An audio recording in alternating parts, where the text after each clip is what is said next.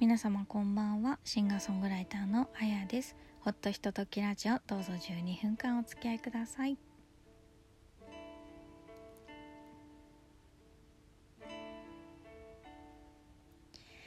えー、本日第51回目。11月16日のアップロードになります。皆様いかがお過ごしでしょうか、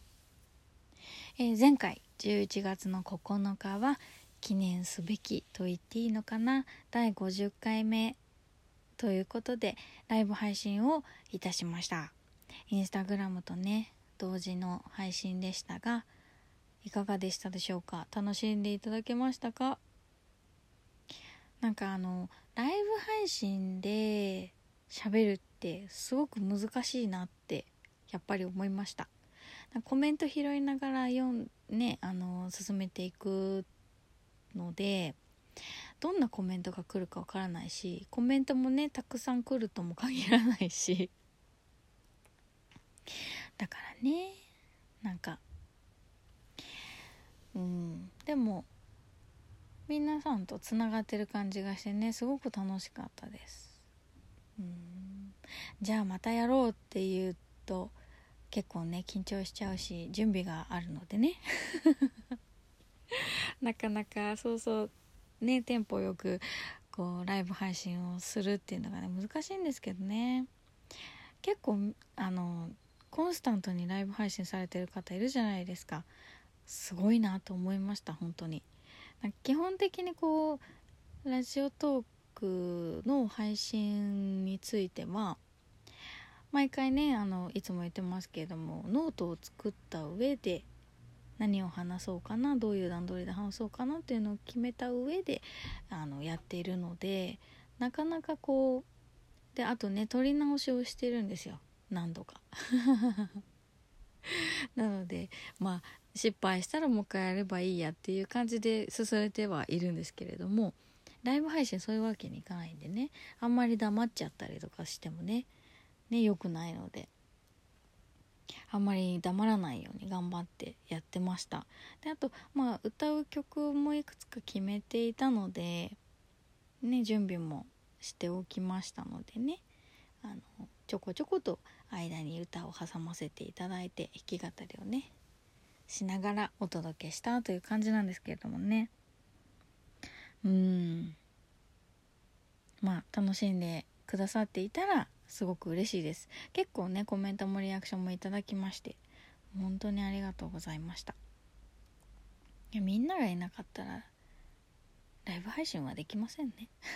当然ですけど一人でずっと喋ってることになっちゃうんでね。うん良かったです。なのでねあとね告知をしてやったっていうのが大事ですね。告知をしないといつもあの見てくれない聞いてくれないみたいな状態になっちゃうんでね。いや次回もやるとしたらある程度告知をして やりたいと思います。だって告知しなくても集まってくれる人はいっぱいいるんだったらねいいですけどね。ねえ。なので是非ねまたいつかの機会にライブ配信もやりたいななんて思っております。というわけで、まあ、11月も中旬です。でいよいよ10日後ですね。京浜急行の久明寺駅にあります、えー、カフェバームジカさんにてライブをさせていただきます。こちら11月26日夜の6時18時スタートです。堀さんと私だけの2人のライブになりますがああとなんかお客様の状況がですね結構混み合ってきておりましてあと23人は、えー、ご案内できそうな感じです。なので来たよという方は是非あの直接ご連絡をお待ちしておりますので遠慮なく、えー、ご連絡ください。ぜひぜひよろしくお願いいたします。あの場所の説明がちょっとうまくできないというかねあのウェブページをお持ちではなくて、まあ、Facebook とかあとは Google で検索すると出てくるかなという感じなんですけれどもあの京浜急行の愚明寺駅からえー、愚明寺商店街というところに入っていただくと、まあ、ちょうど真ん中過ぎぐらいにありますのでねあの赤い橋を目指して来てください。あの横浜市地下鉄線の組王子という駅からも来られますのでその場合も、えー、組王子商店街の真ん中あたり赤い橋を目指して来ていただければと思っております。うん。ぜひぜひよろしくお願いいたします。あとは今年の最後のライブになっちゃいますが、えー、12月の3日こちらも土曜日です、えー、お昼の12時30分からスタートいたします。学芸大学駅にありますコーヒー美学さんで歌います。こちらもですねうんあのいつもコーヒー美学さんでやらせていただく時は配信がございます。えーと、同時の配信もあるんですけれどもアーカイブが2週間残るのかな。なので、えー、学芸大学まで来られないという方は是非この配信をご活用いただきたいと思っております。あのー、結構配信ってまあもう皆さんね配信慣れしてるのでねもう見るのも慣れてらっしゃる方が多いと思うんですけれどもコーヒー美学さんの配信は非常にクオリティが高いんですよね。映像も綺麗ですし音もいいと思います。であと私も実はね録画を見るまで全然知らないというか気がつかないんですけれども結構音楽に合わせて照明を変えてくださっているんですよ実は。なのでねすごく綺麗だと思います。映像もねあのカメラが3台あ4台か。1つは堀さんの手元のカメラですけれども。そうそう。4台ありまして結構あの面白いアングルでこうスイッチングしてくれるんですよね。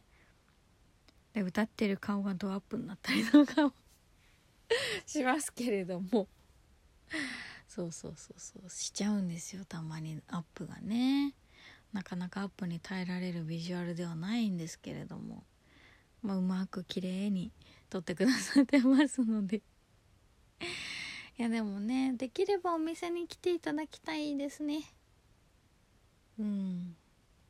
音を直に感じていただく楽しみをね感じてほしいなと思っております、まあ、なかなか難しいところではあるので無理にはお誘いできないところでもあるんですけどでも私としてはぜひ12月3日来てほしいです。なのでぜひぜひ、えー、お時間を繰り合わせの上お越しいただければ嬉しいです。まあね12月なのでもうクリスマスの歌を歌ってもいいかなと思っておりますのでねクリスマスの曲とか、まあ、冬の曲を持っていきたいなと思っております。ね楽しみにしていてください。うん。ですね。ということであと少しありますのでこの間見に行った。国立西洋美術館。上野にあります国立西洋美術館で開催中のピカソとその時代ベルリン国立ベルクグリウン美術館展というのを見に行きましたよっていうお話をさせていただこうかなと思っております。そうなんですよ。このピカソピカソピカソは結構日本でも有名ですし日本でもあの美術館がありますというかえっ、ー、とね箱根彫刻の森美術館にピカソ館っていうところがありまして彫刻の森なので割と彫刻作品が多いんですけど、ね、ゲルニカが置いてあったりとかもして非常に見応えのあるピカソ館なんですが、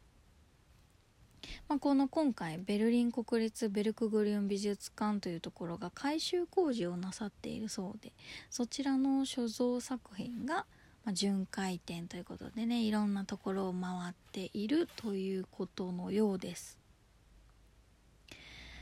うんあのピカソとその時代ということなのでもちろんピカソだけではなくってちょうど20世紀の4人の巨匠っていうふうにこう説明書きにはあるんですけれどもピカソはもちろんですがクレイマティスジャコメッティという4人の巨匠ということででもねセザンヌもありましたよ。うん。なんか皆さんピカソというと子供が描いたい みたいな感じしませんか？あれだけではないですけどね。なんかこうなんだろうな。顔の半分が正面向いてるけど顔の半分が横を見てるような横を向いてるような絵とかも結構多くないですか？あの今回のそのピカソとその時代って広告になってるね。1枚の作品があるんですけれども。緑色のマニキュアをつけたドラマールという作品なんですけどね。これもなんかどこを見ているのかしらっていうような非常に綺麗な目の大きなね女性の絵が描いてあるんですけれどもこれもなんだろう不思議な感じですよね。でもこうピカソが描いてる不思議な絵っていうのは何だろうな。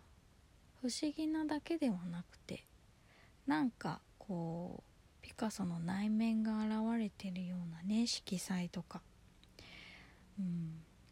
私には想像がつかない第二次世界大戦の時の混沌とした時代の様子とかがなんか絵に現れてるのかななんて思いながら楽しいだけではもちろんなかった時代だと思いますしそれがねこう絵や色にあ現れてるのかなと思いました。ジャコメンティとかクレイとかうん、マティスとかの絵の中にもやっぱりそういった憂いというかそういうのは見れた気がします、まあ、私が詳しくないのであんまりあのねかっこいいことは言えませんけれどもなんか日本初公開の作品もたくさんありまして非常に楽しい作品展でした。ということで今日はこの辺りにいたします。ありがとうございました。